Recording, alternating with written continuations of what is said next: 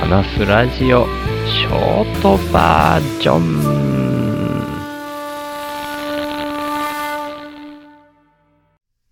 いやー、風が入ってくるとめっちゃ気持ちいい。今日割と風ある方かな。めっちゃ強いわけじゃないけど、網戸にしてるとすごい中の方までヒューって風が吹いてきて気持ちいいですね。風を感じて幸せを感じることってめっちゃ多いなって前にも言った気がしますけど、本当そう思いますね。なんか本当に幸せってその程度のことなんだよなってつくづく思います。もう、いつも同じこと言ってて、ほんとすいません。ということで、行きましょう。週の話す、ラジオ話すは手放すの？話す。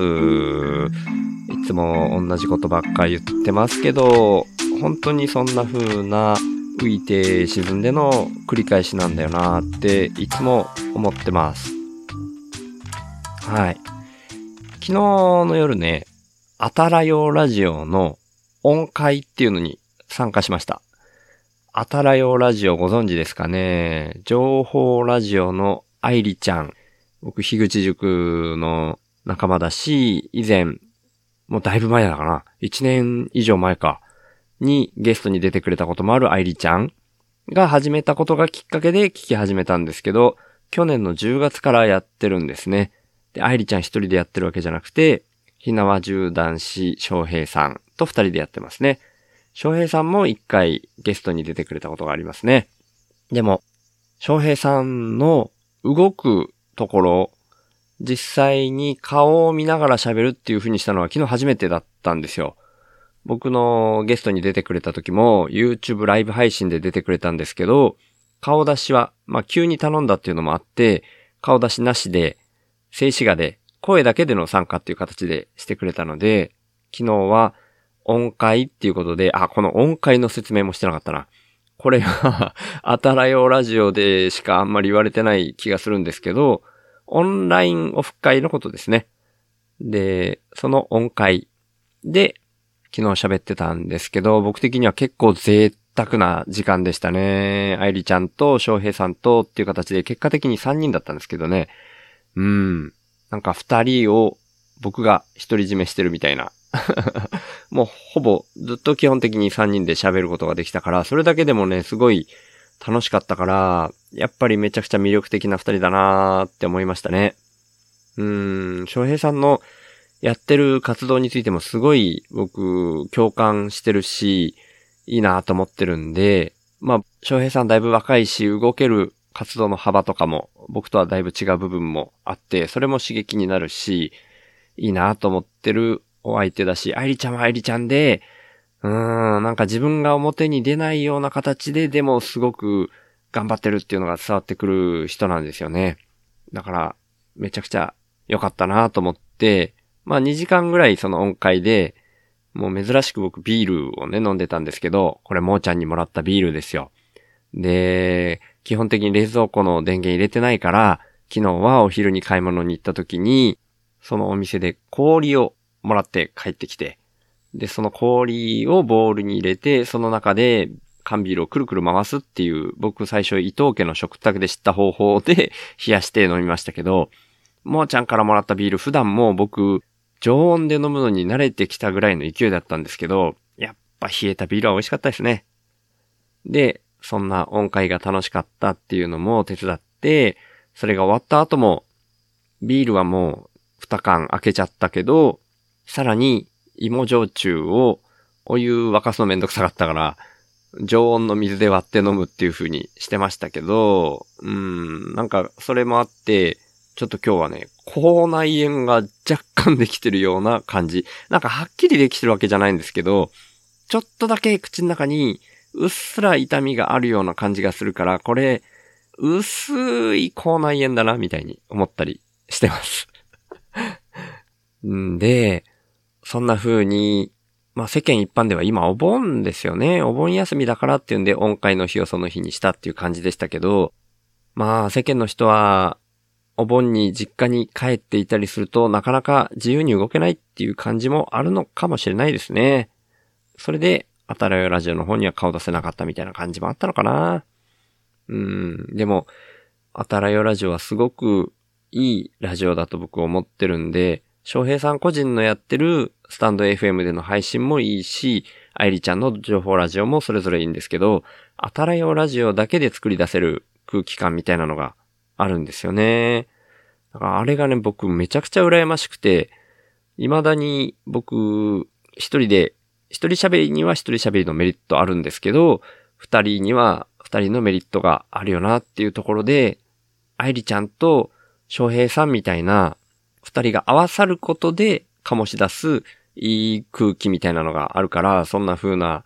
相手がね、まあ、しょうまさんとも一緒にやらせてもらってるけど、二人が喋ってるだけで、なんか面白い笑いが起きるみたいな、あたれよラジオでも自分たちで、今日はどんなミラクルが起こるんでしょうかって言ってるみたいにね、本当に毎回面白い笑いが起きるんですよね、二人の間に。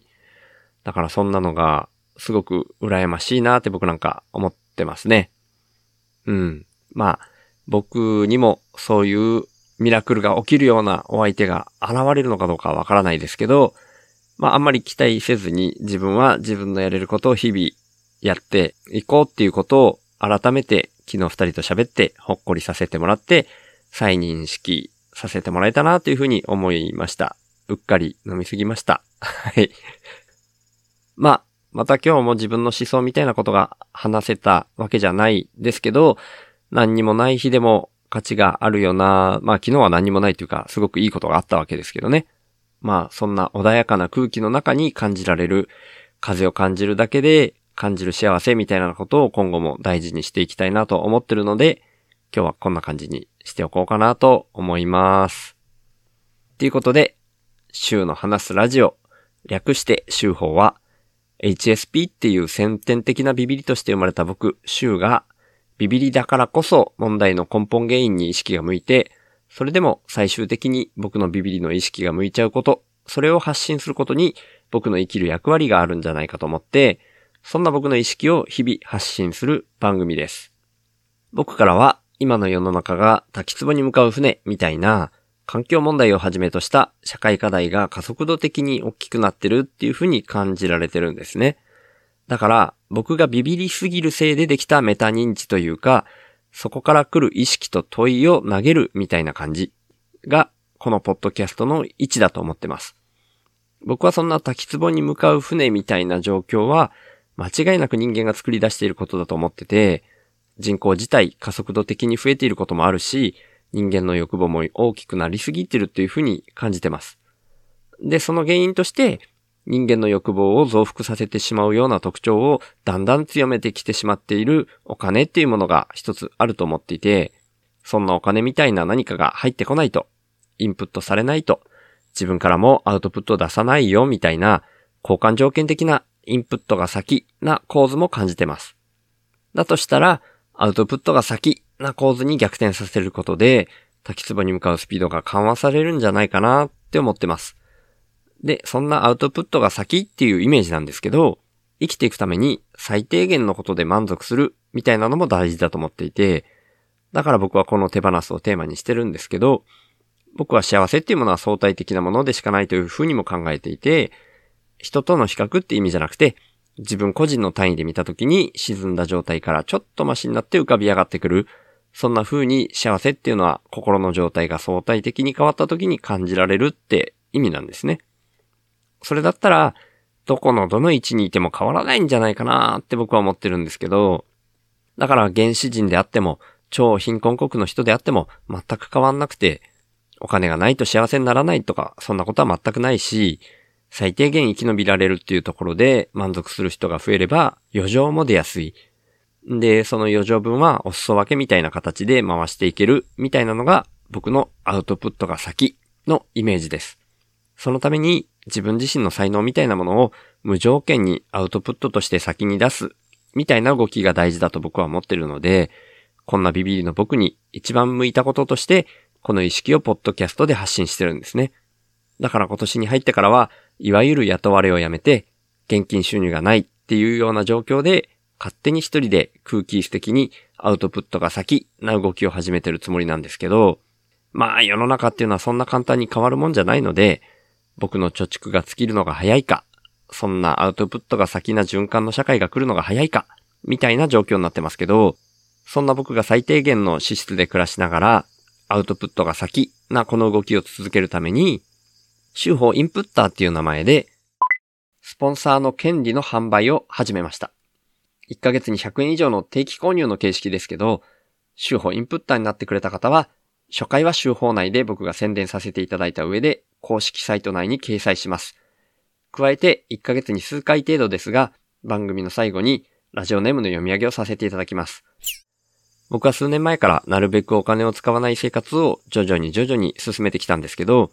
今の僕の1ヶ月の支出額は約5万円です。それに対して、今は30人の方から週報インプッターとして毎月サブスクでいただいてまして、その合計額は5464円になってます。皆さん本当にいつもありがとうございます。そんな週報インプッターの入り口は概要欄にありますので、もし本当に心から購入したいっていうふうに思われる方がいらっしゃいましたら、ぜひよろしくお願いします。ただ僕としては、そんなアウトプットが先で循環する社会が来ることの方が大事だと思ってますので、これももしよかったら、週の話すラジオを SNS 等で投稿とか、拡散とか、あとはポッドキャストで喋ったりとか、そんな風にしていただけると、それが一番嬉しいです。っていうことで、週の話すラジオをいつも聞いてくださってる方、今日初めて来てくださった方、本当に感謝してます。ありがとうございます。ではまた。